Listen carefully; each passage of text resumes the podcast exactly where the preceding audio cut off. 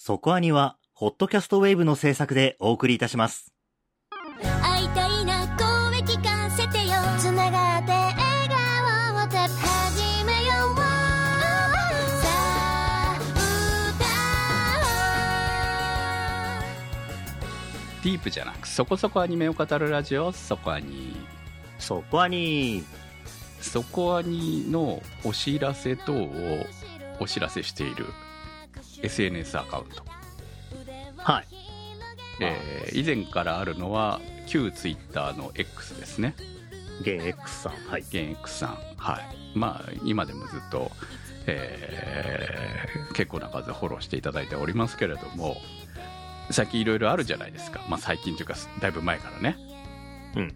ということで一応少し前にスレッズを始めてたんですが、えーまあ、最近また流行り始めた新しいブルースカイも始めましたのでっていうか始めてたんですけど全然あの動かしてなかったんですがやっとこう人も増えてきたというところでそうですね。承認なしでもそうですねアカウントが作れるようになった。ようになったということで一つ流行り始めたというところもあるので、えーブルースカイの方も登録始めましたあのいわゆるフォロワー的な数も大していないので結構こちらの方ではもっと気軽にアニメ伸び、伸び伸び。のびとやろうかなとちょっと今は思ってますはい、何がいいってねおすすめが最初にどのアプリでも出てくるじゃないですか そうですね。はい。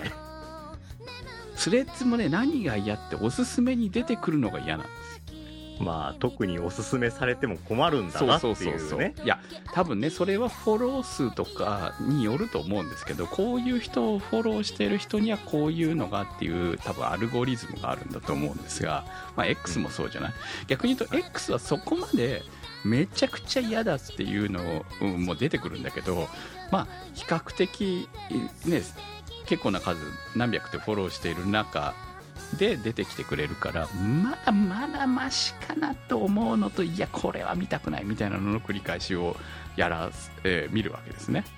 うんでスレッズはもっとひどい状況だったわけですよ自分の環境では。これも人の環境によると思うんで。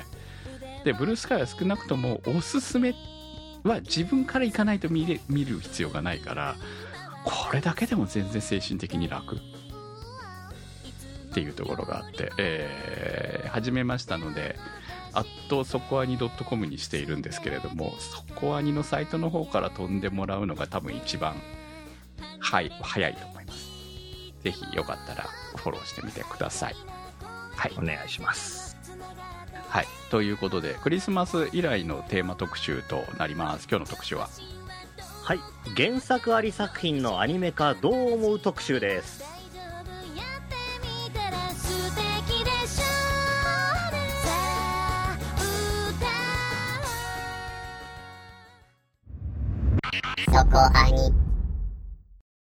さあ、ということで始まりました。今日の特集は、原作あり作品のアニメ化どう思う特集です。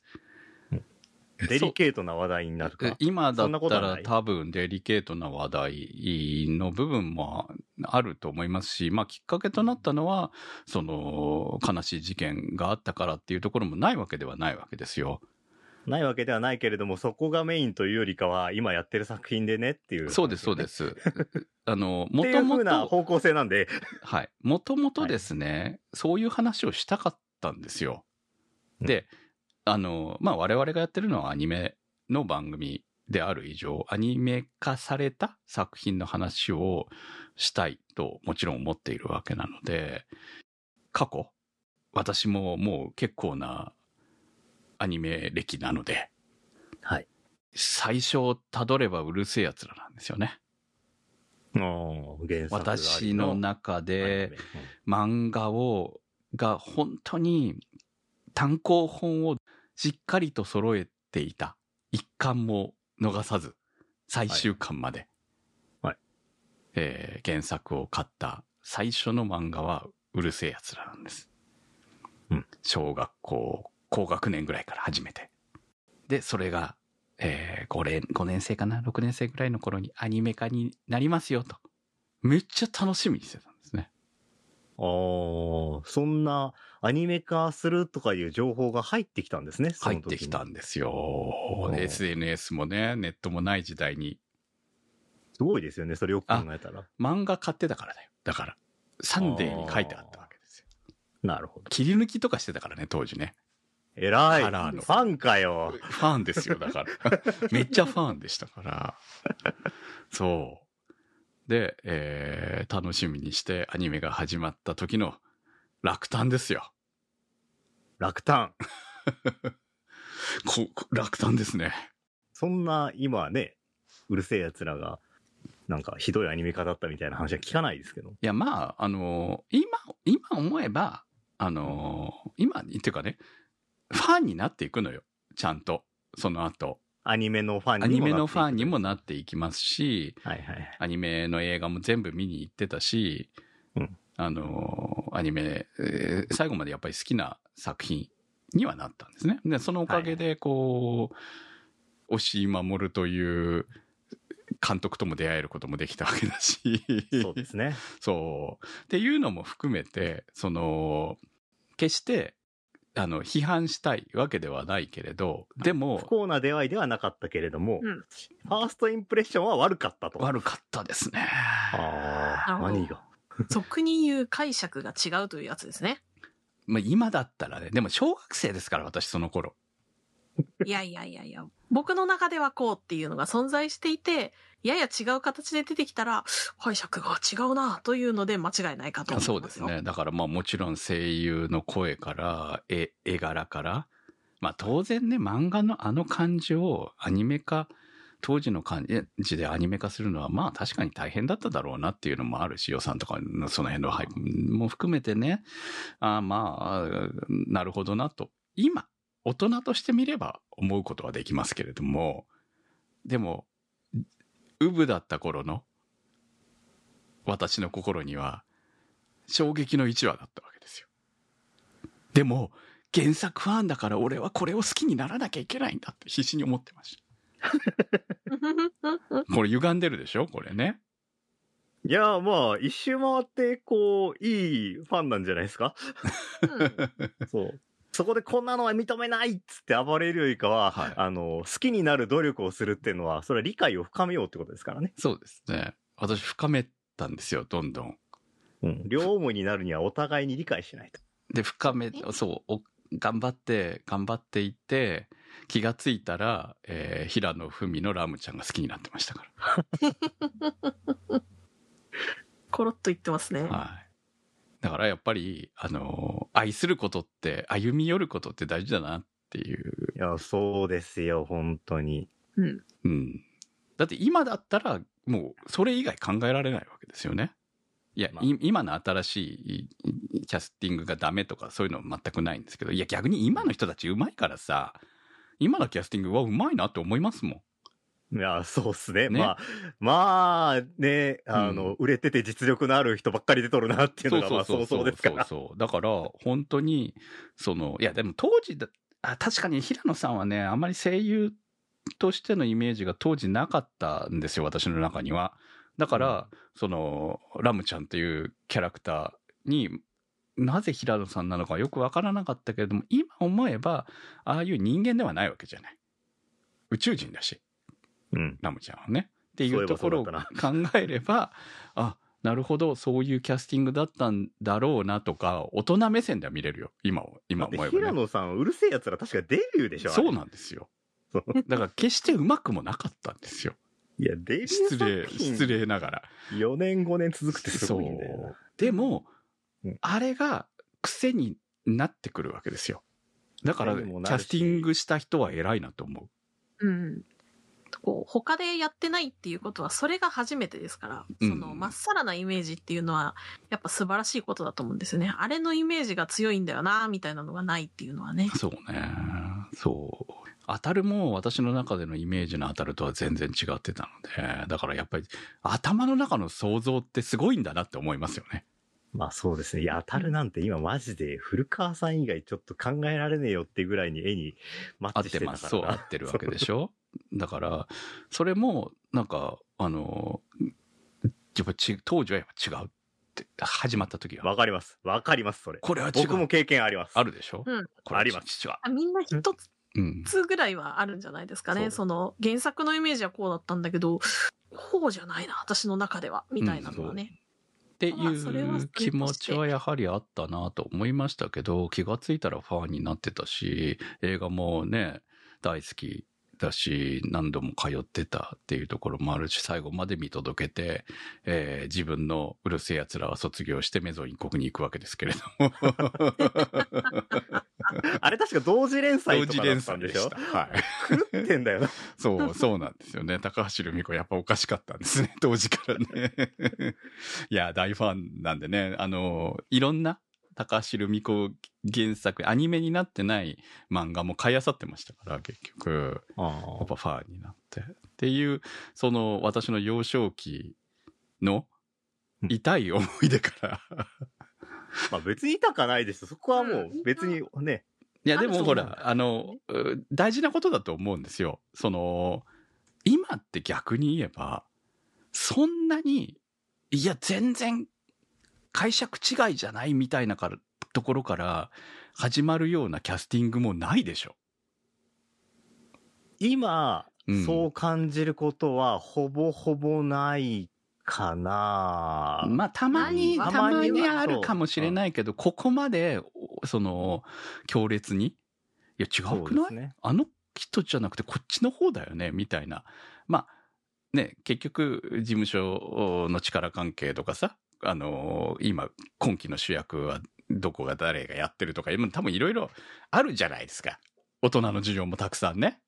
うんとか、そういうのも、そうそうじゃなくても、うんその、このキャラクターのこっちの部分を掘り下げてこのキャスティングか、私はこっちで来ると思ってた、みたいなのはありますよ。うん、ああありますよね。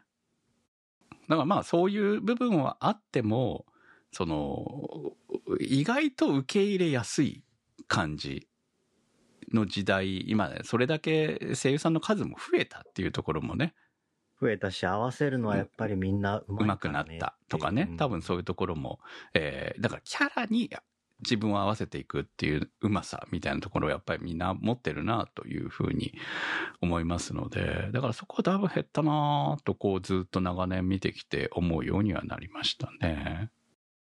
結構ね、コメントいただいたんですよ。そうですね。うん。結構コメントしづらい内容かなと思ってもいたんですけども、ありがたいです。コメントいきましょミーシェルさんからのコメントです。長年アニメを見ていた私にとって原作付きアニメに対する気持ちは2つのパターンがあります。原作を知らなかった場合、気に入った作品はアニメの保管をしたくて原作を読んだり、アニメが原作の途中までだった場合、続きが気になって原作を読むことがあります。最近では君は放課後インソムニアがそうでした。知らなかった作品をアニメで知ることができるのがアニメ化のいい面だと思います。原作既読の場合は声がイメージと違うと思うことがありますが、見続けると大抵慣れますね。キャラクターデザインが漫画原作と違いすぎたり、作画が物足りない時は残念に思います。また、ストーリーをはしょったり、キャラを減らしてしまう場合や、原作が連載中で途中までしかアニメにならない時もがっかりします。仕方ない面もありますが、とはいえ、漫画や小説では想像するしかないアクションや音楽などがアニメで実際に味わえるのはアニメ化ならでは。原作以上に物語に厚みを与えてくれた時も嬉しいです。作品を理解して制作してくれるなら原作付きアニメ作品は大賛成です。ありがとうございました。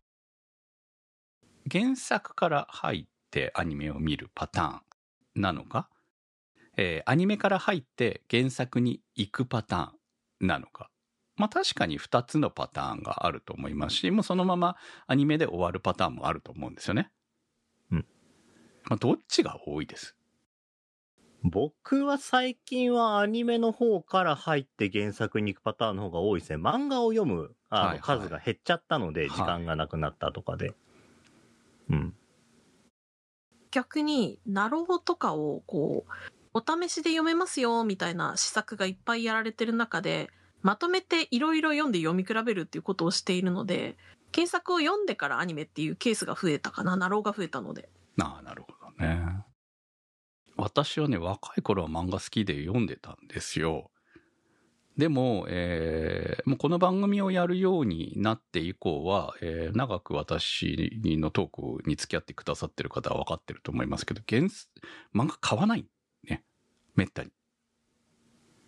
なので、私が原作まで行っている時は、あ、よっぽどな時なんだ、なわけですよ。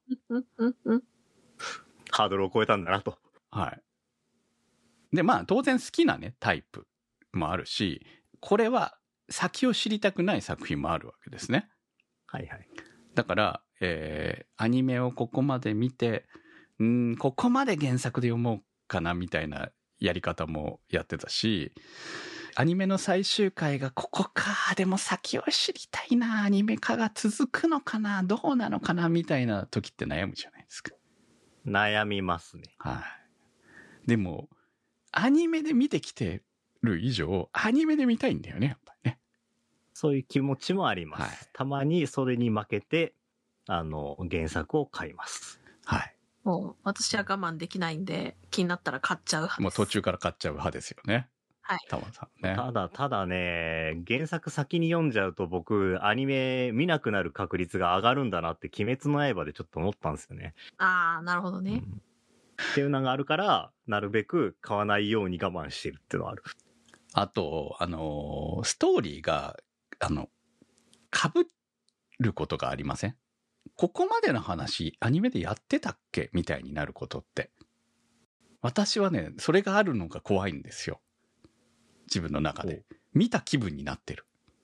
原作で知ってるからさ、ストーリーをさ、その後のストーリはいはいはいはいーを知ってるから、アニメで見て、あれ？これって見たっけな？みたいな。ああ、その、それね、一番はね、あれだった。進撃の巨人。なあ、長い作品ですからね。そうなんですよ。進撃の巨人アニメね、定期的に止まって続きが作られてみたいな感じだったじゃないですか。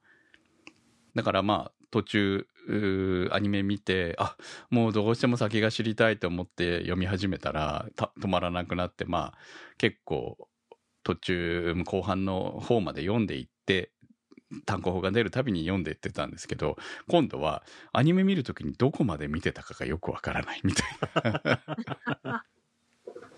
そういうことになっていくうん。イメージが乖離してないってことだから。あそうですね。確かにね。進撃の巨人は本当にまさに理想的なアニメ化だったんじゃないんですか？最後までちゃんとね、映像化できたと思うし、その漫画にない、漫画で描ききれてなかった部分をしっかりとアニメとして映像化できたタイプの作品だと思いますし、まあ、すべてがね、そんな感じで作られるわけじゃないじゃないですか。うん。と思うので、あれはいい例、かなりのいい例だった、恵まれた例だとは思いますけれども。なんでね、今回この特集をやろうかって思ったっていうのは、実は今、早々のフリーレンを見ていて、毎週感動してるからなんですね。いいことですね。早々のフリーレン特集をやれよと言われたら、それでもよかったかもしれないぐらいなんですよ。骨からまあ、言うと。試験の真っ最中だから、キリが悪いんだよな。そうなんですね。試験の、本当にね。で、多分、この、早々のフリーレンのアニメとしては、この試験が終わるタイミングで終わりだと思うんですよ。はいはいはい。この、このクールというか。まあ、あ今アニメ化として発表されている部分に関しては、ここで一旦終わると思うんですね。うん。私はもう耐えきれずに原作を買ってしまったわけです、先日。最新刊まで読んじゃいました。だから何が起こるかは全部知ってます、この後。僕は知らないで毎週見て、ああ、面白いなーって思って、はい今週、今週の引きもなんかもうラスボスに出会ってしまってみたいな。はい話になってんなそうですね、と思って確かにね。フリーレンと会ってしまいましたね。そうそうそう。はい。いやね、あのーフリーレンに関してはね、私のね、この感想の変遷がまためちゃ、ある種面白いと自分の中でも思ってるんで。み見せ物になりますよね、あれはね。はいはい。ぜひ、あの、青田ぐらい。あお互いの。青互いと1回目の特集あたりを聞き比べて見ていただいて、今回につながっていく自分の心の変化。手のひらがねじ切れている様を。はいっていうのが、えーを原作を読んで、えとりあえずね、1回目の特集のタイミングの前ですね。だから、えーっと、青田のタイミングで、私は原作の一巻分だけは読んでるんですよ。ちょうど無料で、あの、はいはい配信してたんで。で、えーそのままじゃんって言ってたんですね、当時ね。うん。そのままがいい。えーだからまあ、漫画をアニメとして綺麗な映像と綺麗な音楽で描いていくということをしっかりと丁寧とや、寧にやった作品？はい。だけど、面白いのかこれっていう、そういうのが私の感想だったわけですよ。うん。なんか、感動させようとしてるよね、みたいな。言ってましたね。はいいや、だって設定上感動するでしょ、これはね。っていうような。うん。でも別に俺最初に見た時もそこまでなんか感動させますせみたいなオーラは俺はそんなに思わなかった。はあーちょうどいい感じの、なんか原作読んだ時の感想と同じぐらいの、なんか気持ちよさだったなっていう感想でしたけどね。い。だから私は斜め見で見てたわけですよ。そうですね。はい。すごくね。すごく嫌なみアニメの見方を当時してたと思います。はい。でだって話題作だし、そう、なんかめ珍しくマイナス寄りに見てるなって。そうそう、マイナス。ス寄りスタート。だからほら、やっぱりね、アニメみでも何でもそうですけど、その、その人の、あのー、体調とか、心の状況とかい、や、そそれはねどんな作品にでも、その影響を与えてくるわけですよね、感想の中に。ネガティブな時にはネガティブな感想が生まれがちです。ですよね。たとえどんな名作でもね、何かこう、あらを探したくなってしまったりとか、そういう部分になりがちなので、やっぱりアニメを楽しく見るためには自分の心をこう、楽しく持っておく必要も絶対あるな、みたいな健康をね、っていうふうに思います。で、えーただ、私の中では、えーすごくひねくれた感じで、フリーレンのスタートは見てましたね。そうですね。はい。フリーレンのね、すごいところって、こう、エピソードごとにいろんな物語が、違う物語をやってるところなんですよね。当たり前なんだけど。まあ、ジャジャンルが変わるそうですね。みたいな感じはしますよね。はいはいそうなんですよね。同じキャスティングを使いながら、えーまあ、ゲストも含めていろいろ入ってくるんだけども、その人たちをうまく組み合わせて違う物語、違うジャンルをやって、今だから学校編みたいなもん、試験編みたいなものをやってるわけじゃないですか。そうですね。うん。まあ、よく。前まではラブコメみたいになってたそうもなんだよ。なってましたね、確かにね。そう。付き合っちゃえよ付き合っちゃえよって感じの、なんで付き合ってねえんだよみたいな感じでしたから、まあそれもそれで良かったわけだし、し試験編になってから片方出で番すらない出番すらない。怒られてばっかりだし。久しぶりに会って怒られる。出てるからねみたいな。みたいな、あのーところも含めて、それを楽しめるようになったっていうところがね、この作品はこういう見せ方できるっていう。難しいっすよね。あの、やっぱり漫画とか読んでても最初こういう話だと思ったんだけど、なんかいつの間にかバトル漫画になってしまったみたいな感じで、ちょっと離れちゃう漫画とかもあるわけじゃないですか。まあぶっちゃけドラゴンボールなんて最初冒険者だったのに途中から戦闘者になったわけじゃないですか。でもまあそれが求められてたわけでしょ。そうそうそうそう。でも、あそれがあんまり好きじゃないって思って、うん読むのやめた人も多分少なからずいるとは思うんですよね、当時。はいはい。うん。その、それをこう、あの、ねギリギリその客層を離さない程度に別ジャンルやるっていうのは、うまいなって思うんですよね。うんまあ連載を続けていくっていうことはどういうことなのか。まあだから原作のね、っていうところが、そういうこう、えー作者だけじゃなく、この辺ってさ、やっぱり漫画にしても小説にしても、えー一人で作っているものではないっていうところなのかなと思うわけですよ。編集という。まあもちろんね、あのー全然そういうのが必要のない人もいるだろうし、えー編集。三脚でやってますそうそう、みたいな話も聞きますしね編集の担当と一緒に、えー作り上げていっているっていう場合もあるわけで、果たして作者、もちろんね、作者一人で全部できちゃう人もいるだろうし、まあそうじゃなく、えーこの、で、出版社によっても違うわけじゃないですか。うん。A 社ではこの企画は通るけど B 社だったら通らないと。まあ、働いてる人が、そううん働いてる人も違うから。そうですね。うんうん。なんなら狙ってるターゲットも違いますから、ね。まあもちろんそうですね。だからさ、そのターゲットに合わせた、えー雑誌の中で、えーどういう他の連載との兼ね合いもありながら、どういう本だったら今売れるかもしれないっていうところを、えー自分たちの経験も含めて提案して作っていくわけなので、まあ本人がね、全然自分はこういう作品描きたくないんだよと。もう車の漫画なんか描きたくない。やめ、やめろ、やめろ。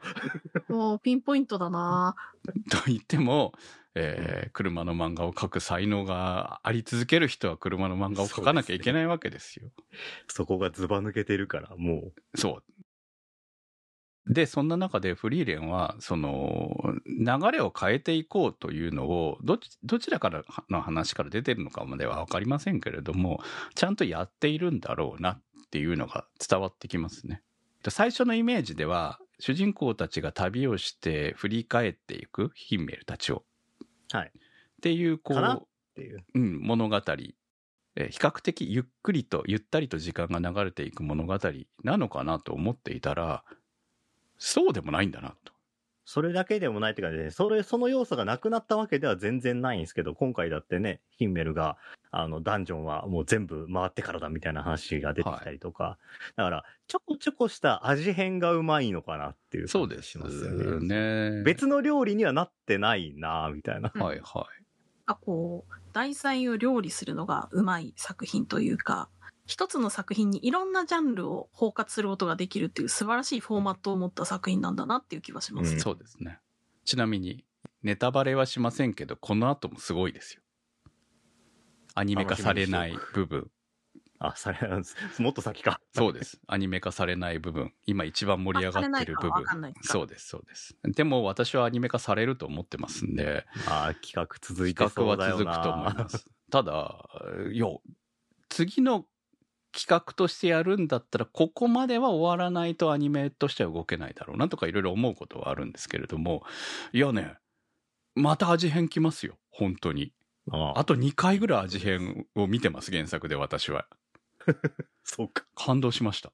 はい。っていうのがあったので、その、漫画原作をアニメ化する時のいい例の一つを今見せ、大変見せてもらっているなという気がしてるんですよね、本当にね。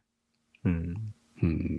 あこう映像とか音楽がつくとより一層そのジャンルの表現の仕方っていうのが誇張されるというか変わってくるかなっていうのがあるのでアニメでその大きく変わるジャンルっていうのに対応するっていうのはなかなか難しいことをやってると思うんでこううまいアニメ化なんじゃないかなっていうふうには思います。エヴァン・コールさんの曲が果たしてあの作品に合ってたのかっていうのは最初疑問だったんですけれども、えーこう、やっぱり続けて見ていくうちに、もうこれしかないなと思えるっていうところに、いやまあ戦闘シーンなんかもね、きちんとあの、出るわけじゃないですか、かっこよくね。うん。だからあの雰囲気の、えー柔らかい雰囲気だけではない良さっていうところをちゃんとね、映像と音楽と演技でいっぱい見せてくれてるなっていうのが、えーさすがだなというふうに見ながら見てます。はい。えっ、と、コメントに戻りましょう。君は放課後インソムニア。はい。私も大好きで原作買いました。買ったよ、買買うまで行ったやつだ。はい。最終巻まで買ったやつですね、これはね。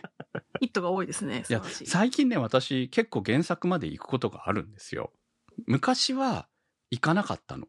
だから、今のアニメ化って、すすごごいっすよ。すごいんじゃないかと思ってるんですよ。だから。クオリティは絶対にここ数年、ここ10年ね、うん。もう上がり続けてると思いますよ、これは。はいはうんその作画とかはもちろん技術が上がってるからそうなんですけどどうやったら原作の色をうまく出せるのかみたいなのは、経験値をみんな積んできてるからこそどんどん尖ってきてる部分だと思うのでこれ最初に言ってたみたいにうるせえやつらの最初のアニメ化の頃から格段に上がった部分、見えないけど上がってきた部分っていうところなんでしょうね。い。そう原ですね作への解像度をアニメに落とし込むという技術も上がってるって感じですよね。うんそうですね。まあ、その分、こう、たくさんアニメが作られるようになった分、いろんな問題もどう、うん、出てきてるんだとは思うんですけれども、まあ、それはもう10年以上前からね、まあ当然うまくいかなかった場合もありますけど、ね、パターンもいっぱいあるだろうと思いますし、だからフ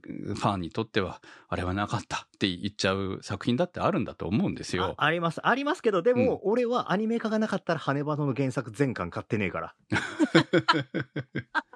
あれ、あれか、あれの作画が、お、バドミントン作画いいじゃんって思って原作読んだら、原作むっちゃ面白いわって思って全部行ったんで。はい。だから、そういうこともあります。あるある無駄ではない無駄ではないと思うんですよね。そうそうそう。無駄ではない。間違いなく、そう、あの、広まるので、うん。うん、今まで届いてなかったところには。そうですね。だから、そういう意味では無駄ではない。そう。やっぱり、この、週刊系の、とか、まあ月刊でもいいんですけど、最近はウェブ系にどんどん変わってはきてますけれども、その漫画を毎週なり何なり見る癖を、があるかどうかっていうのは、もうそれによって、え分かれると思うんですよ。いやー、その対象者がなくなりましたからね、僕は。ううんん。で、私も全然もう中学生ぐらいから、高校生ぐらいからかなは、ほぼ買うこともなくなっていったし、その、好きな作品だけを単行本で揃えることはあっても、えーそれ以外のものも含めてえ読むっていうことはもう、どんどんなくなっていったわけですよね。で、だからこそ出会いの場が欲しいわけですよ。そうですね。そういう意味では、全然い、あの、意味のあることなんですよね。うん。その、で、出来云々とは別の話。別の話ですね、これはね。その出会いが、ここ、すえー数、数年って言ってんのかなまあまあ、そこにやるようになってからなおさら感じるんでしょうけれども、漫画につながる、原作につながるうん率っていうのが確実に上がってきているなと。うんよく言うのは、えー多分過去私も何度も言ってきてると思うけど、いや、ここまで見たから、この先はアニメで見たいので、え買いませんっていうことを言うこともあある、あるしあったと思います。はい。言ってましたよね。はい。アニメ化を楽しみにしたいと思うから、見、見、買わないよっていう話を。俺も今そういう作品がありますけど、うん欲しい。うん。だって、このシーズンで終わったら、次に出るまでに、いアニメ化されるとしても、待たなきゃいけないわけじゃないですか。1年とか、そう2年とか、3年とかそう、なんです5年とか、10年とか、20年っていうのもありましたね。そうですね。はい。ね つい最近、18年ぶりがありましたからね。はいね、何十年ぶりとか、十何年ぶりに作ってくれたやつは、見に行くとやっぱり好きだったなって言って、はいハマり直すことが多いので、大丈夫っすよ。やっぱりその頃好きだったものは好きなんですよね、やっぱりね。そう、人間そうそう変わらないよ。はい。まあそんな中でも原作まで読むことが最近は増えてきたなという。して、しかも裏切られてない感じなんですよ。やっぱそこまでして買った原作本うんは、えー私の中ではヒヒットが多いんですよね。だから原作が終わってれば最終巻まで買ってるかうん、買い続けてる。はいはい。やはりまあアニメ化されるだけのことはあるなと。あの、ミシェルさんのコメントにあった、声のイメージが違うことっていうのは、これ僕もすごい過去にあって。うん。まあ僕の場合はあの最初の DEEN 版の Fate stay night を見たときに、全員俺の思ってた声じゃないっていうのがあって、あの すっごくそう馴染みづらかったんですよ。もう言ってしまえばシロもリンもサクラも、あの、フジネーも、ギルガメッシュもこんな声してない、セイバーももっとドスが効いた方がいいみたいなことを当時は思ってたんですよね。あの、ゲームから、そう、ゲームでファンだったので。これ分かりやすく言うために、まず、もともとフェイト、ゲームからスタートですからねっていう。声のないそうゲームから、ねはい。だったんですけどもでもアニメでうん。声がついてもう全部みんなイメージと違うとか思ってたんですよええ。でもまあそこから、まあ、あのもう Fate Zero の時かな？にあのもう皆さんねゲーム他のゲームだったりとかあの Fate シリーズだけでも、あの、いくつかもう出てて、アニメも何本か、あの、ディーン版の映画とかもあってみたいな感じで、あの、続いてたところに、フェイトゼロを見て、その時にはもうなんか違和感とか全然なかったんですよね。だから自分もそれで慣れたんだと思いますし、役者さんの役への、あの、解像度とかももちろん上がってたと思いますし、っていうところで、まあ、慣れたのか、これは役者さんや、あの、制作側の方の努力で、そこまで納得、もうねじ伏せられるような、あの、力があるものになったのか、ちょっとどっちかわかんないですけど、もう今はもうこのキャスティング以外考えられねえわっていうぐらいにはなってるんですよねっていう。まあ、こともあ往々にしるのでてあることですよね。長く続いてるコンテンツなんか特に最初こうじゃないかもみたいな風に思ってたのが、今となってはもうこれしか考えられなくなっちゃったなっていうことはありますよね。うんその、違うかもって思うのは、人間の想像力ってすごくて、思ってる以上に、こういうイメージっていうのが固まってるんですよ。それは本当に、ね。そう、みんなが想像力がたくましいからそうなる。うん。あそういう意味ではみんながすごいんですよ。その違和感があるなっていうのはね。うん。あまあ、それを、こう、作る人が、私が思うにはこうかな、みたいなのを、そのスタッフさんとか原作者の方とすり合わせて、ここかなっていうところに落とし込んで出来上がってるのが、今、えー世に出てるものっていう感じだから。ね。いずれ馴染んでいくっていうのは、そう、起こり得ることなんだろうなっていう多分それを見越し。てキャスティングされてるっていう作品も絶対にあるので、うん。うん。だし、あとはまあ、あの、長いことつづ、ね、運よくその、コンテンツが続いたことによって、あの、中の演者さんの役へのアプローチの仕方が変わって、あの、よりマッチするようになったりとかも、あることですしね。そうですね。ディレクションする人の解像度が上がってるっていうのもあるんじゃないですか。そうそうこういう風に演じてほしいんですっていう方の人も、うん。この作品はこうなんですっていうのがすごい、こう、みんなと一致してるというか。ああ、そう、それが、そうですね。それが上がる場合もあるし、そのディレクションして、する人と、あのーキャスティングが変わってなかったら、そこのやりとりがスムーズにいくようになるっていうのもまたあるので、このディレクターさんのこういう言い方するのはこういうことをしてほしいんだなっていうのが、あのね、そこのキャッチボールがうまくいくとかもありますし、うん。だからまあ、ね、大体は時間と、まあその時間っていうのが流れていく間に、こう、受け手じゃなくて、あの、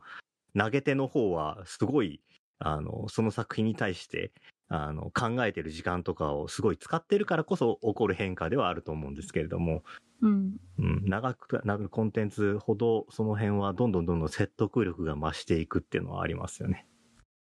笹メガネさんからのコメントです。私は原作ありのアニメ化はとても大好きです。というのも、やはり個人的にはアニメからいろいろな原作の存在を知る機会が多々あり、小説や漫画という媒体だけでは届けることができなかった人々に対しても、素晴らしい原作たちの存在を知ってもらうという面一つとっても、原作ありのアニメ化は価値があると思います。また、原作ありのアニメ作品ならではの面白さとして、演出や脚色による違いも見ていて楽しいですね。プロデューサーや脚本家など、そこアニさんのインタビュー会を聞いて、アニメ化するにあたって本当にいろいろな方々が関わっていることを知りましたので、脚色する上での工夫であったり、原作ありのアニメ化をするにあたって大変だったことなど、白箱で描かれていたような裏側で活躍するクリエイターたちの思いみたいなものが、もっといろんな人に伝わればいいなと感じました。ありがとうございました。まあ、ありがたいことにね、その、うちの番組って珍しく脚本家さんのインタビューも結構やってるんですよ。そうですね。プロデューサーさんも、はい脚本家さんも、監督も。うんで、出ていただいて。出ていただけているのはありがたいことなんですけれども、だから、あの、通常以上にね、その、まあ、いわゆる広報の方たちから出てくるだけの言葉ではなく、えー脚本家の人たちがどういう仕事をしているのかというところも、えー聞いた上で、えーこういう特集いやりたいよねっていうところになったっていう部分もあるんですよね。うん。あのー本当ね、多分各現場、各現場、様々ないろんな問題があると思うんですよね。まあ問題ないことなんてないねないと思いますし全員がすごくポジティブな気持ちでやってても、やっぱり、あの、トラブルもそうだし、はいな、これを、これをどうにかしないと難しいですよみたいなことは絶対に出てくるので。うん。うん。そうですね。純粋に良くしたいなっていうアイディアでも違うアイディアが出た時どこに落とし込むのがいいんだろうとかもあると思うので、うんそうなんですよね。あとはもう本当予算と尺とのいろんな兼ね合いももちろんあった上で、こうしたいんだけれども、その思うようにはいかないことっていうのはみんな苦しみながら作ってるわけじゃないですか。ええそれは。そうだ。って、アニメになると30分にしなきゃいけないんだもんっていうのがまず大前提としてあるわけそうなんですよね。で、30分の中で、えーまあ実質20数分ですよね。25分ないぐらいの中で、えー、起承転結とまでは言わなくても、翌週に見たいと思わせるような終わり方をしなきゃいけないわけじゃないですか。クリフハンガー的なことができてるっていうのは大事ですよね。そう、そうなんですよね。で、そのう。ん、作品にもよるし、そんな原作ばっかりじゃないわけですよね。まあ漫画の相性がいいっていうのは、1話1話、えーで結局翌週も見てもらいたいなっていう感じで終わる部分がアニメとの相性のが良かったのかなっていう部分は感じないわけではないですけれども、あ、でも物によりますよね。その、うん例えば金田一少年みたいに、通話で一本の話をやるのか、コナンみたいに1話で完結するのかうんとかでも尺の使い方って違うし、漫画のこうワンエピソードの固まり方も違うから。そうですね。だからギャグ漫画みたいな感じだったらそこで切れてても全然問題ないだろうけれども、そういうものではない、ストーリーラインを描くもので、どうしても次につ、次週に続きますよっていうのが続いているものの場合、アニメで見せるときにも同じでいいのかって言ったらやっぱり違うわけじゃないですか。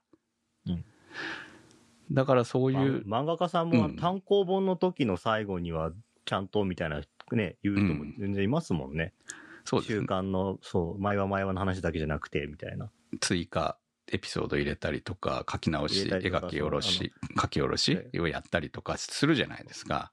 あとは話数的にここが単行本の最後になるから、そこから逆算して、あの、単行本の最初の方と最後の方で話の盛り上げを持ってくるみたいな。まあエピソードごとみたいなものもあるしねやっぱりね。いいですね。コミックスの最後のところでキリがいい方が助かります、やっぱり。うんんっていうこう部分とか多分そのいわゆるアニメでいう尺と同じように1話ごとの展開がないとその例えば2時間の映画1本ではないですよっていう部分でどうしてもその脚本なり構成なりをどう変化させていくのかっていう部分が、えーまあ漫画小説とは違う部分になるんだろうなそのそこが大変さでもあり面白さでもあるんだろうなというふうに思いますね。笹メガネさんの言ってるあの演出や脚色による違いとかも、これ最近すごい思った作品があって、あの、僕の心のやばいやつの原作の漫画を読みながらアニメを見てると、セリフがちょこちょこ、あの、言い方が変わってたりとかして、よりこう短くなってたりとか、あの、他のセリフの意味も含むようになってたりもしますし、エピソードが、順番が入れ替わってて30分の一番盛り上がるところに一番そういう盛り上がりのエピソードを置いてたりする。ま、漫画の方だとそのエピソードはちょっと前に入ってたりとかして前後してるところとかがあって、結構こう、アニメにカスタマイズするのをすごい丁寧に考えて作ってるんだなっていうのを今更ながら見てて思って、ああ、丁寧にやっていただいてるんだな。ありがてえって思って見てる。日常系だと一個一個細かいエピソードが積み重なってできてたりするので順番をある程度動かすっていうのができたりするからそれ系のジャンルのアニメの時は意外と原作読みながら見てみるとやってんだなっていうのが分かったりするんですけどまあそれを行った上でこの作品の骨とは何ぞやっていうのがしっかり取られてるかどうかっていうのがすごく大事で。あそれが残るようにしながら、うまくテレビの形に変えてあげるっていうのが脚色でうまい仕事をなさる方のやつを見てると、惚れ惚れするなと思いますよね。お見事ってあるよね。うん。私、ゆるキャン大好きだったんですけど、何度も特集しましたが、その、ゆるキャンのアニメのすごいところは、えー特集でも話してましたけど、原作通りなんだけど、その原作をより保管しているっていう、多分当時原漫画としてはこれで良かったんだけど、アニメとして映像化する中では、ここは説明しとかなきゃいけないよね、みたいなはいはいはいはいはい。部分はちゃんと保管してるんですよね。で、結果的にアニメがその原作の保管となって、えーより魅力を増しているという作品になったっていうところも面白かったですし、まあ、それは、あの、それはこう、音楽も声優陣も非常に合ってたっていうところもあっただろうし、原作はまだ続いてますし、えー続きの物語が、えー映像化されるわけですよね、もうすぐね。えー予定ですけれども、その最初のアニメを作ったメインスタッフが最後に作ったゆるキャンというのは、映画版で未来の話だったっていうところも、私はすごく、それもちろんあの原作者納得の上で作られている作品なんで、これも良かったなって思ってるんですよね。あの女子高生がキャンプに行く話の限界はあるわけじゃないですか。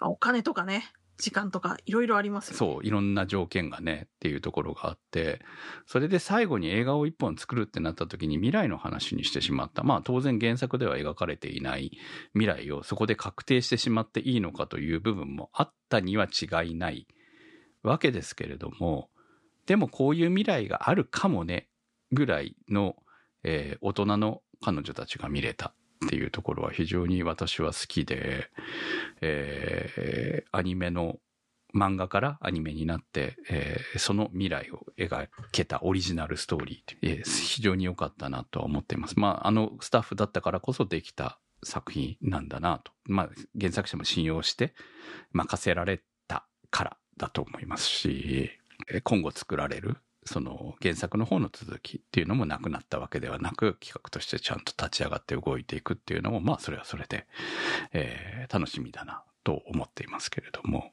まあこういうふうにうまい具合にみんなが、えーえ動いていけるのが理想ではあるんだけれど、まあ全てがそういうわけではないからこそ特に光って見えるっていうところなのかなと思いますね。ひひさんからのコメントです。思い返してみると私の場合、アニメから原作に展開したという経験がほとんどでした。それも漫画原作はなくて小説ばかりです。アニメを見た後に原作を読む段階では、アニメのイメージと声が先にあるので、イメージが違うというような不満はありません。冷静にこういう風にアニメ化するのかという分析目線になります。漫画原作でも大体似たような感じです。多分原作を先に読んだとしても、もともと絵心がないし、空想力が少ないので、大抵のアニメ化は私が足りない部分を補ってもらえて、感謝という感覚になるのではないかと思います。クリエイティブではない私は、原作を読む時のイメージを膨らませるのにアニメは役立っているという感じなのです。ありがとうございました。アニメからラノベに行くっていう感じですかね。うん。まあ、小説はね、うん。絵がないから。少ない。まあ、挿絵しかないからですね。そううんはい。まあそういう人も多いし、そういう人がこう、ね、ヒヒさんみたいにこう、取っかかりとするにはかなり、ね、頑強な取っかかりを用意してくれるので。うん、私はね、なかなかね、漫画には行くことはあっても、小説に行くことはそんなにないんですけれども。いやーでも86面白かったからな。86は買いましたよ、私。俺も続きをちょっと読んだ。はい。86はなアニメ化できんじゃん、この後もって思って読んでます。そう早くしろよって思ってますよねはいはい思ってましたけど、あのーただやはり、アニメで見てるわけじゃない？アニメのキャラクターは声が入ってるわけですよ、頭の中で。あのーうん声優さんたちが読んでくれるんですね、頭の中のね。うんでも、新キャラとかね。新キャラがね、新キャラとか名前を聞いて一瞬こいつ誰だっけっていうキャラがね困るんですよ。ああ、まあそれはあるかもしれないですけど、でもまあそれもね、手がかり、他のやつ全員ないのと、その人キャラだけないのととかだったらやっぱりね、うんイ。メージとそのか違いはね、あると。飲め、入り込みやすさは違いますそうね。なんですよそうね。いや、これね、本当また僕やばの話になってああれなんですけど、俺、ああいうタイプの話全然読んだことも見たこともなかったので、あの、中学生のドキドキするような恋愛のセリフなんて、原作を最初にアニメやる前にちょっと読んだ時は、ま、まあ、自分の中にそういう、ね、ストックがないから、わかんないんですよね。文字は読んでて。で、自分の読むスピードで読んじゃうじゃないですか、漫画って。うん。っていうところを、アニメの方で、こういう感じなんだよっていう芝居を聞いた上で、あ、ここは確かにこの、あの、何？セリフの、吹き出しの中のセリフじゃ、文字じゃないニュア波ンス、ニュアンスですそうね。。な、な、波線みたいな、あの、うーみたいな、あーみたいなやつとかも、すごく、あの、あ、こういう感情なのね、みたいなのが、あの、わかりやすくなって、そう。まあ、原作をこの間読んだ時に、もう、にあ、一回目に、何年か前に1回目読んだ時よりも、断然入り込めるみたいな。まあ、相乗作用ですよね。僕やばはいいや、めっちゃいいアニメ化ですよね、やっぱりね。うん、ただ、まあ、その、もともと原作ファンから見てどうなのかっていう点ではちょっとわかんないですけど、それは自分が原作ファンで見た作品を本当の意味でアニメ化された場合との感想はやっぱりね、冒頭のうるせえ奴らになってしまうわけなので。そういう危険性もあります危ね。険性もありますよ、やっぱりね。そういうところはね。はい。まあ、あの、そういう意味で小説で、えー学生の頃に大好きだってずっと見てたグイーンサーガが NHK でアニメ化された時にもこれじゃない感を感じたりとかもしたんで。なんでやったんだろうここまでしかやらないのにみたいな。いや、あの、声優さんは、あの、当然 NHK でしっかりした人たちがやられてるんで、まあなん、ファンタジーだったら納得はいくかなって感じはあったんですけどね。いや、あここまでしかアニメ化しないんだったら、やらない方が良かったのになとか思う部分があって、でも、今思えば、い最近のほら、あの、大河系のアニメって何シーズンもやるじゃないですか。いや、ありますね。ねえ羨ましいですよね。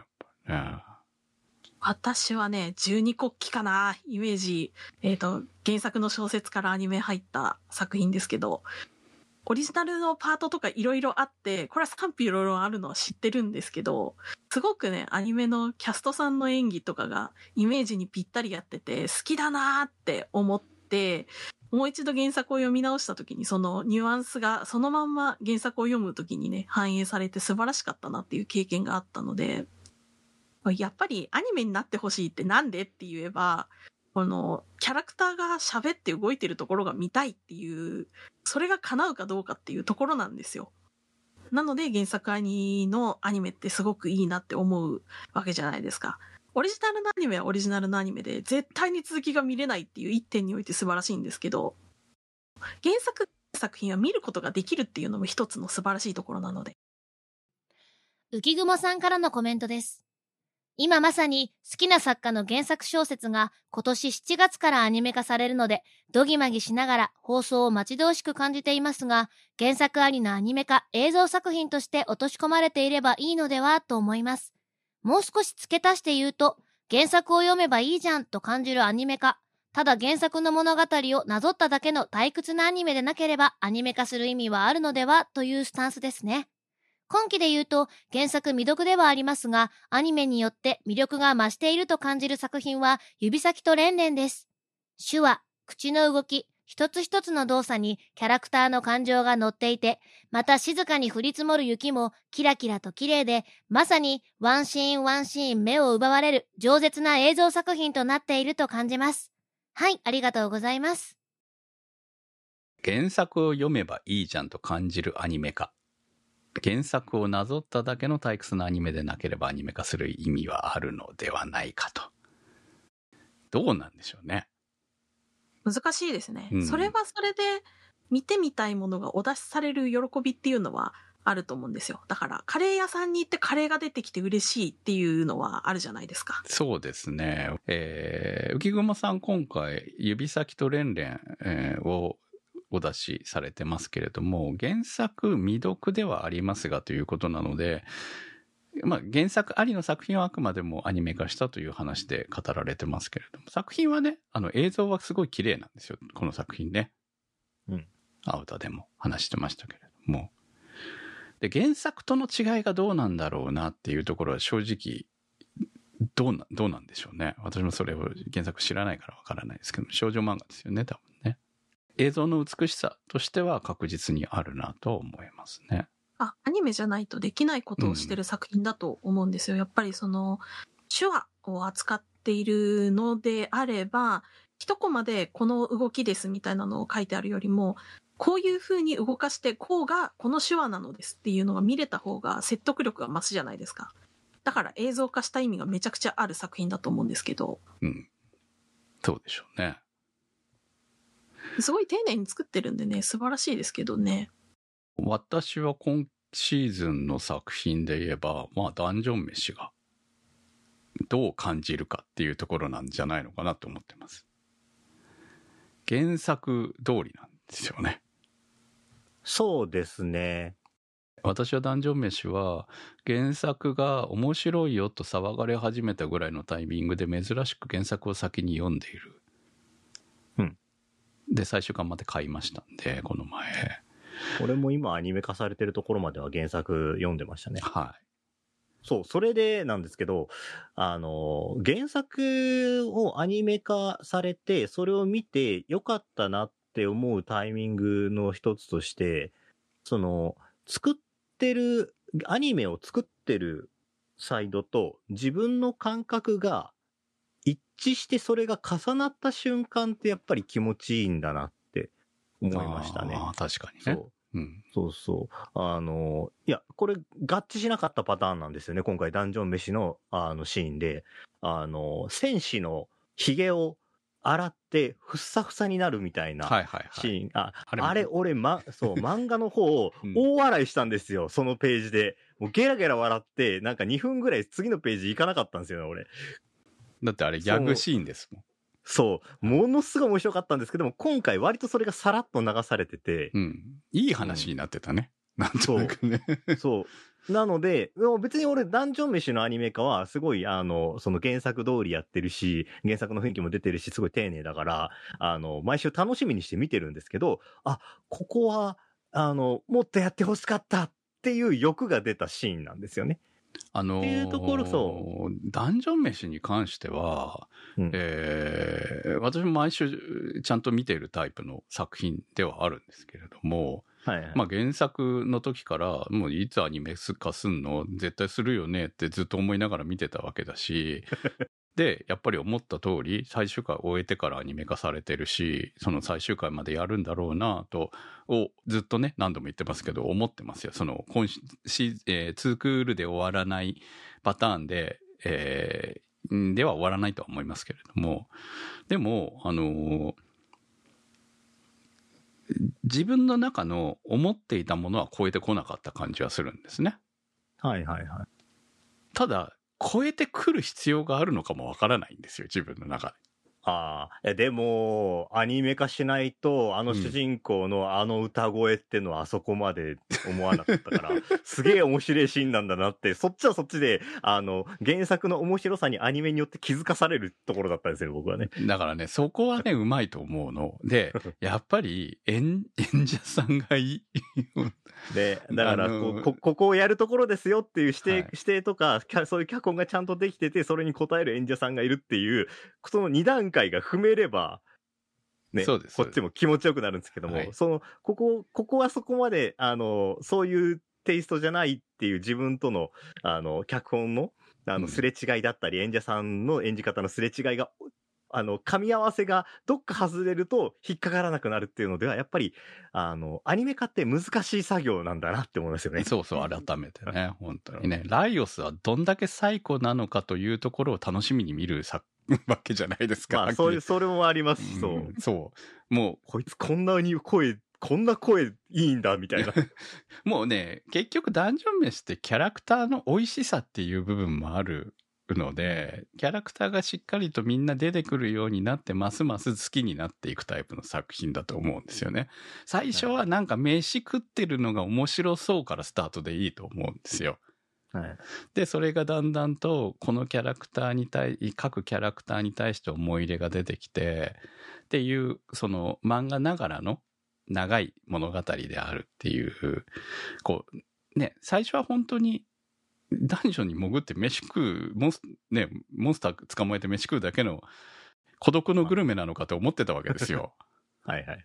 ね、最初に出てきた妹の話なんか、すっかり忘れちゃうから、見ているうちに。っていう話なのかと思っていけば、ちゃんとそこが物語ストーリーとして意味がなすところになっていくっていうところも、あのーまあ、これ、アニメ見て原作見ても、うん、なるほどと思うところだと思うし、原作ファンがアニメを見て、なんか違うかなって思うところっていうのはもしかしたらその原作だからこその良さの部分ではあるけどこれをそのままアニメ化したって面白くはないのかもしれない。うん。漫画だからこその面白さがあるっていう部分。だからアニメとしてどう変化をつけていくかっていうのをみんな、えースタッフ陣は考えながらやってるんだろうな。だからこれがノリに乗ってきた後半あたりは、いや、めっちゃ面白いねってなってる可能性が出てくるなって思うんですよね。やっぱりね。そうん、そこは信用していいスタジオが作ってるなっていうところもありますし、もう少なくともキャストは間違いなかったなって思える時点で結構価値は見えてるんじゃないかという。気はします。やっぱり原作ファンであるっていうのは、ある種の壁を自分たちに作っていくなっていうのをいや、間違いなくノイズになると思いますよ。思いました。ここ最近ね、はそうやってね、原作から読んでいるとね。うん。いや、なかなかわがままになっちゃいますよね。その、カレーを頼んだら、カツカレーがドンと出されて嬉しかった経験とかを1回2回味わっちゃうとね、今回もカツが乗ってたら嬉しかったかもしんないみたいなのが絶対起こるじゃないですか。もうもうちょっと盛られてたらな、みたいな。す。そうこ。れで満足できないだとみたいな話もあるんですけどねねカレーを頼んだらパフェが出てくることだってあるわけですから。うん、そうね。いや、難しいなって思うのはさ、しかも漫画原作とかだと特にだけどさ、漫画ってこう自分で、あの、読むスピードが、あの、コントロールできるコントロールしてるし、うんそう。で、あの、自分でこのシーンどうでもいいなって思ったら割と端折って読んでるとか、ああいうのの、味わって読まないところとかあるじゃないですか。めくれますからね。そう。僕は、あの、鋼の錬金術師とガンダムジオリジン、両方で思ったんですけど、あの、挟み込まれるギャグシーンがあるじゃないですか。はい。はい私、はい私が僕、私が苦手なやつね。僕も苦手なんですよ。僕もう、あの、ハガレンのギャグシーンは、あの、ハガレンのギャグシーンはいら、いらないぐらいに思ってたんですよね、漫画の方で。でも、漫画だとそれってパパッと読読めちゃうから、あの、別に苦に感じないんですけども、アニメになるとその尺がちゃんと使われるわけですよね。エドがちゃんと誰が豆粒とチビかみたいなことを言ってるシーンを、あの、見さ、見なければならないので、うんいらねえって思ったりする時もあるんですよね。で、それ同じようにガンダムジオリジンとかで、あの、ドズルがね、艦隊指揮してる時に、ギャグを入れますよね。そう、んそう、鉄のところがボキって折れるとか、血血管から血が出るみたいうんな話を、宇宙世紀のアニメ化にこんなものは俺は求めていねえんだ、みたいな感情が出てきちゃうわけですね。はいすごくノイズになるんですよ、それって。でも、漫画の方にあるじゃんって言われたらあるけど、漫画の方だとコマちっちゃいじゃんって。ああれうん映像だったらテレビ全体に出てくるんだよ、それがって思っちゃうところもあるので、この辺はこう、それこそ、アニメ化したスタッフが、いや、このシーンは入れ、入れ、るでしょ？オリジンだったらこういうちょっとコミカルなところも必要だから入れるでしょ？これもね、エドワードの魅力の一つでしょ、みたいなことになったら、そのシーンを入れるじゃないですか。はいで、そこをこう、本、読んだ本人が、あの、魅力に感じてなかったら、ノイズになるっていうのは本当に難しいなって思いますよね。そうですよね。だからね。うん。まあ、ハガレン、ハガレンに関しては、ね、いもう他にも問題はあるところではあまあそうですね。あの、はいはい後半話が違うじゃんとかがありますけど、あれはあれで好きな人もいればね、私はい水島版大好きですから。いやまあ面白かったけどね水島監督に会った時に私最初に、ハガレン大好きでしたって言って握手求めましたから。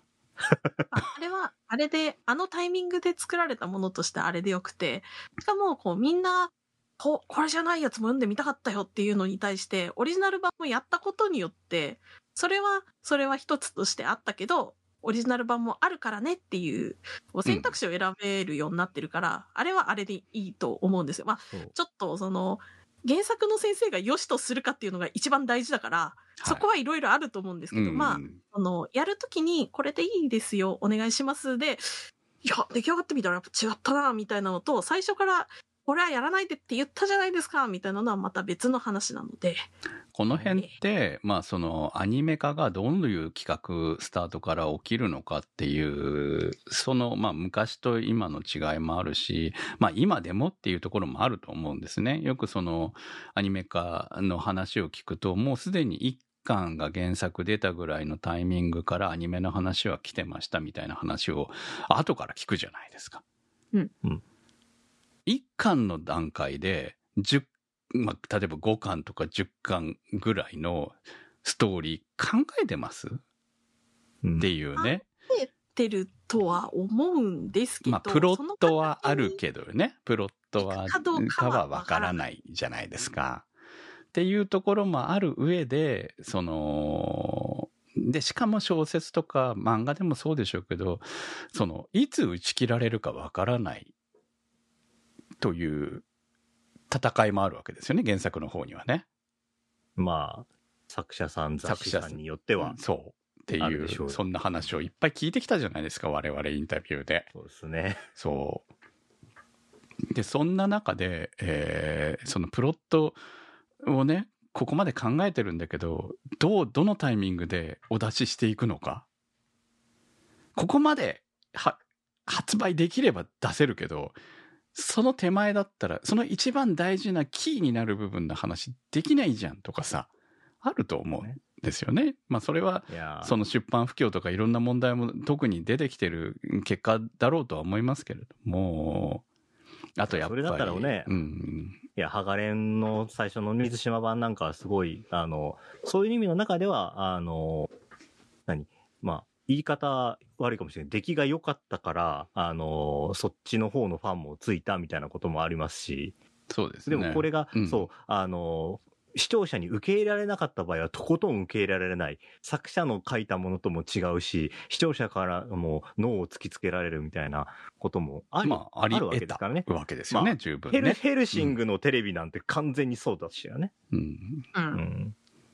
そう、だから私は、そのね、何度も出すけど、うるせえやつのテレビ版って、部分的に、あの、原作にあるエピソードも拾いながら、でもオリジナルめっちゃ入ってましたから、まあ、ね、最近 Amazon プライムでも配信が始まったビューティフルドリーマーなんか、まあ最たるもんじゃないですか。違う話だからな、あれは。はいまあね、あの、高橋先生が怒ってたっていう話も一時期出てましたけれども、はいまあ でも、まあ、あのーあれのおかげで、まあ、あの作品にめっちゃハマったのも事実ではあるわけですよ。うーん。オタクたちは。そうっすね。そう。あれ、結果出せればいいじゃん、面白ければいいじゃんっていう。わけではないとは思うんだけど、そうそう。でも、それうんの、それゆえに受け入れられてしまうという現実もあるわけで。そうなんです。それは原作者としては辛いところでもあるかもしれないなとは思いますね。でも、その、それをね、あの、約束、たとえ約束できたって実現できたからといって、それは最初に作った人が、原作者が、あの、嫌だって言ってるんだったらやるべきじゃないのではっていうのは正直思うところではあるんですよね。でもそれが許された時代だったんです。それがこう、許されたというか、まかり通ってしまったような時代だったわけですから、あれは。うん ビューティフルドリーマーに関しては。まあ、そうね。ビューティフルドリーマーっていうか、あのシリーズはね、うる星やつらのアニメ化のシリーズに関しては結構そういうのが多かったうん。のかなっていうのもあるし、まあそういうアニメの過渡期だったからっていう部分、まあハガレンだってあのタイミングで原作全然ここまでしかないものを、えー、作るんだったかな？のアニメにしますってなった時にどうすんのっていう、でもある程度こう話を聞いて、先の話を聞いてもないものは山ほどあるわけで、その中で脚本として落としていった作品がああなっていったっっていうところでもあるわけで、うん。途中からオリジナルに分岐するっていうのはより一層難しいよねってそうですよね。うん、割とあれはウルトラシーな感じするしな。そうう。ん。だからまあなかなかあのそんなことが今後起きてくるかって言われたらそこまでのものは起きないだろうなとは思うんですよあの時代だったからそうそう、今の時代にはうね。ん、みたいなものはあるのかなとは思いますね。すね。てか、こういう作り方をすると、原作者の人は嫌なんだっていうことが、作ってる側が分かるようになったってことなんじゃないかなって気がするんですよね。なんか、やりますよって言って、じゃあやればいいんだっていう感じだったのが、その、原作者の人と対話をするべきなんじゃなかろうかっていうところに、えっ、と、落ち着いていた。だから、その、原作が守られるっていうところで、どういう対話が必要なのかっていうのが、ようやく見えてきたということのような気がしないでもないなと、まあいろんな失敗もありながらっていうことだと失敗もあるし、うん昔は電話でやり取りしてたのが今はオンラインとかメールとかいろいろあるわけだしみたいなのもね、うんうんいっぱいありますしね。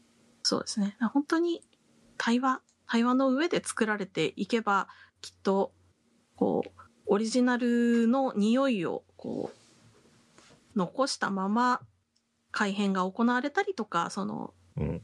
作り方にフィットした形になるっていう風に、今後のアニメはなっていくんじゃないかなとは思います。大宮ランナーズハイさんからのコメントです。原作を忠実に映像化した作品、原作ベースで大幅改変された作品、いずれにしても原作とアニメの良好な関係性が伝わってくる作品はとっても好きですね。個人的に生涯ベストアニメのナンバーワンは石黒版銀河英雄伝説です。原作の田中良樹氏はアニメ化作品には一切の口出しをしないと明言されていますが、本編110話、外伝52話を通じて限りなく原作に忠実にアニメ化されています。私は原作、アニメを何度も見返しており、数々の名言や魅力的なエピソード、キャラクターたちは私の人生に大きな財産を与えてくれ、今も息づいています。外伝では作品を理解し尽くしたスタッフが一気で創生したキルヒアイスを主人公としたオリジナルストーリーも制作され、最後まで制作陣、声優陣の作品への愛と熱量で溢れています。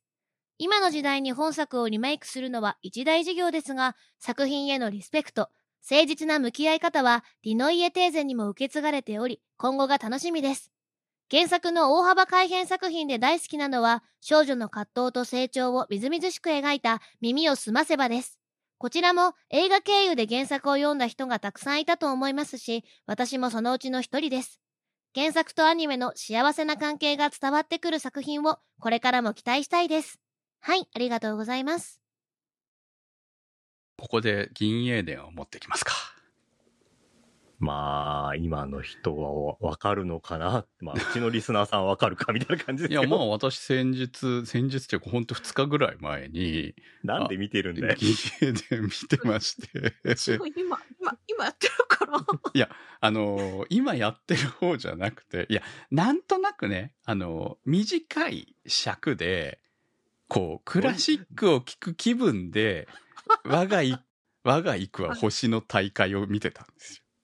はい。の家テーゼでもなく、はいあのね、ま、今やってるね、漫画の方でもなく、はい。もう大好きなんで、あの作品は。まあ、その、それと新たなる戦いの呪曲は大好きなんですよ。まあ、割と中学生までに触れてしまうと価値観に入り込んでくる作品やからな。そうですね。未だに私紅茶糖でございますが、この作品のせいです。コーヒーをね、ボロクソに言うからね、本当にね。はい。えーまあでもこの作品だって原作通りなのかと言われたら、えーもうあなアニメからはあ小説も私ももちろん読んでるしぜ全部持ってるんですよね発行されたやつは。でもすっかりは忘れてましたもんね。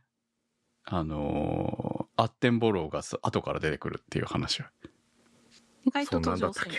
そうなんですよ。アッテンボロー原作では後からなんですそよね。結構ね。忘れている。そうでしょう。アニメのイメージが強すぎて。アッテンボローは常になんかいヤンウェリと一緒にいる散歩であるっていうイメージになってますけども。キーのキャラクターを早めに出すとかもよくある、うん。その、えー、アニメ化するときに添えられる脚色の一つかなっていう気はしますけど。お、星演技かな？うーん、あれはまたちょっと別。はい。まあ、原作者さんの中にも好きに、もう自分、アニメは自分のものではないから、えっ、と、好きに作ってくださいっていう人ももちろんいらっしゃるし、別物として楽しむっていう方もいるからね。でももちろん自分の作った大事なものだから、えー望んだような形じゃないものにはしてほしくないという方ももちろん当たり前だと思いますし。まあ、それはそうですよね。うんあのうん、本当そのアニメを作りたいですって、まずはね、権利者に言いに行くわけじゃないですか。はい。じゃあ、そうし、じゃあ、なんで作りたいですって言ったのっていう話が、ただ、まあ、儲かりそうだったからっていう話じゃなくて、この作品のここが僕は、あの、ヒットしたので、あの、みんなにも知ってほしいとか、あの、これが好きだから、これならお金、お同じお金儲けができそうっていう話でも、ここのこれがすごい優れてるから、こいつは金になりますぜ、やりましょうっていうのと、いや、流行ってるからアニメ化したいんすよっていうのとは、ま、全く違う話になるじゃないですか。うん。やっぱり、どれだけその原作に対してリスペクトがあるかっていう話に、最終的には、あの、集約するのかなって思うんですよね。アニメ化したいっていううん依頼をかけるなら、決め手としてはそこが来ると思うんで、っていうところがないとバレますよっていうのも最近わ、あのね、よくわかるようになってきたので、ファンの反応でそう。なんですよね。そこが一番、あの、アニメ作る側が怖いんじゃないのかなって思いますよ。そうそうそう本当に今はね。形で上がってきますもんね。その原作ファンは味方につけられれば心強いけど敵にするとめんどくさいんだぞっていうのがねっていう。うん。いや、本当にそれだけの気持ちを寄せるものだからそうなるうんん。だもんね。だって好きなんだもんね、みんなね、それが。うんそう。で、楽しみにして、楽しみ、楽しみにしてた結果の作品が、これじゃ違うでしょうってなった時にどうなるのかっていうことですよね、結局、ね。そうですね。まあ、うんそこでね、あの良くなかったですっていうのと、あの、燃やしに行くのはまた違う話になってくるんですよ、ね。そうそうそう。それまた今の現代の悪いところでもあるのでね。そう。何でもこう、あ暴力に訴えるのは良くない。そうですね。それがはい。でリアルであれ、ネット上であれっていう話ですよね。うん耳を澄ませばは、めちゃくちゃ原作違う話ですよ。そもそ原作もこれ知らないからな。原作があるということをご存知の方が少なかったりするんでしょうか？私はすごくこの原作者の先生の漫画が好きで、昔読んでた少女雑誌によく載ってた方の本だったので、でもそれ言ったらジブリなんてもう原作改編オンパレードみたいなところですもんね。守ってないもんね。魔女の宅急便用みたいなさ。そう。いや、何もかもですよ。耳を澄ませばとかも、雫のお姉ちゃんと雫と、天沢くんとみたいな話だから、姉のかけらもないでしょ、おこの話。姉ちゃん、お姉ちゃんいたっけ？アニメに？いない？いない。いない、いない、いないよね。明らかに核家族でしょ、あれ。ね。みたいなね、感じだったりとかをしますけど、なんかこう、ジブリクラスの知名度のところがやると、それはそれで大変なんだな、みたいなのが。まあそのぐらいの話だったら時をかける少女もね原作通りではないですけどまあ逆に言うとあの頃ってその様々なえっ、とドラマ版も NHK のドラマ版も含めていろんなタイプの作品が作られていた同じテーマで。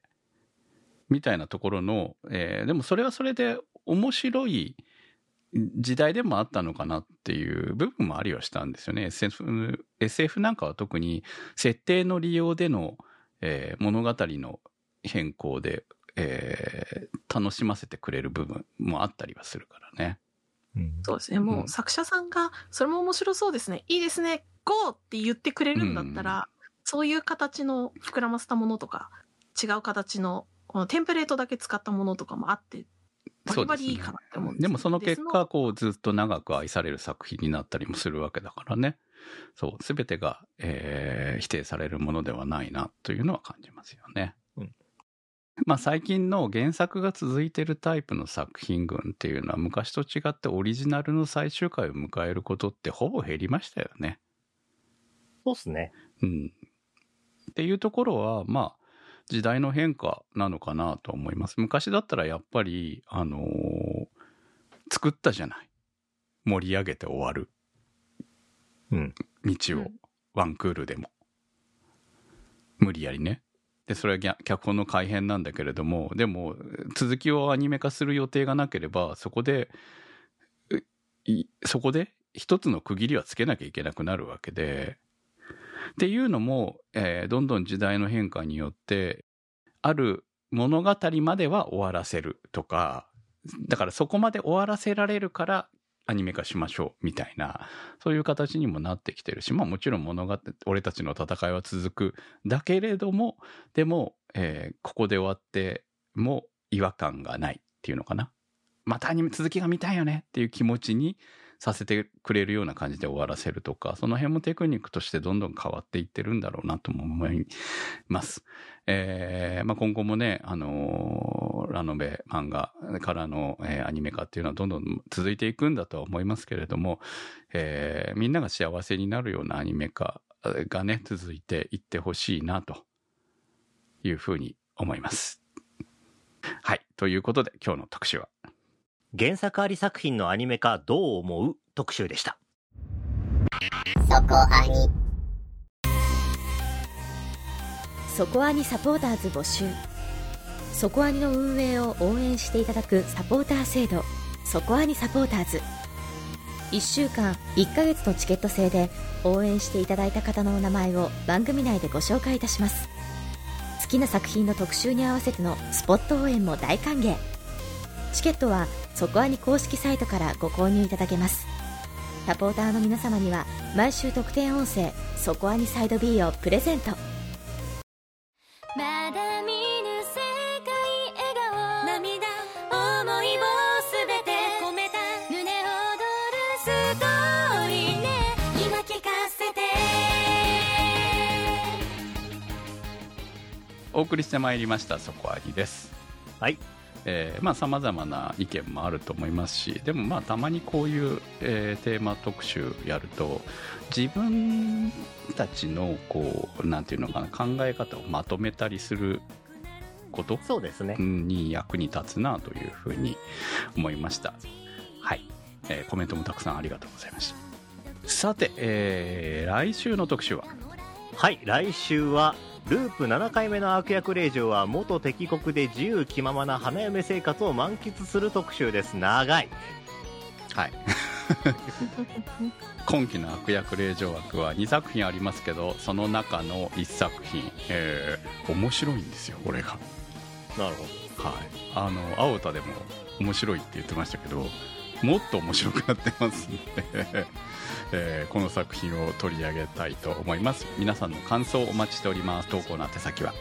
はい、投稿の宛先はそこアニ .com まで。投稿募集からお待ちしております。原作あり作品のアニメ化どう思う特集は、立ち切れ線香さん、青梅財団さん、マキさん、B さん、庭吉さん、ゆきさん、常新さん、メガネ属性ノットイコール負け属性さん、たけさん、ひひさん、ニコニャンさん、ひらめさん、なおすけさんのサポートにてお送りいたしました。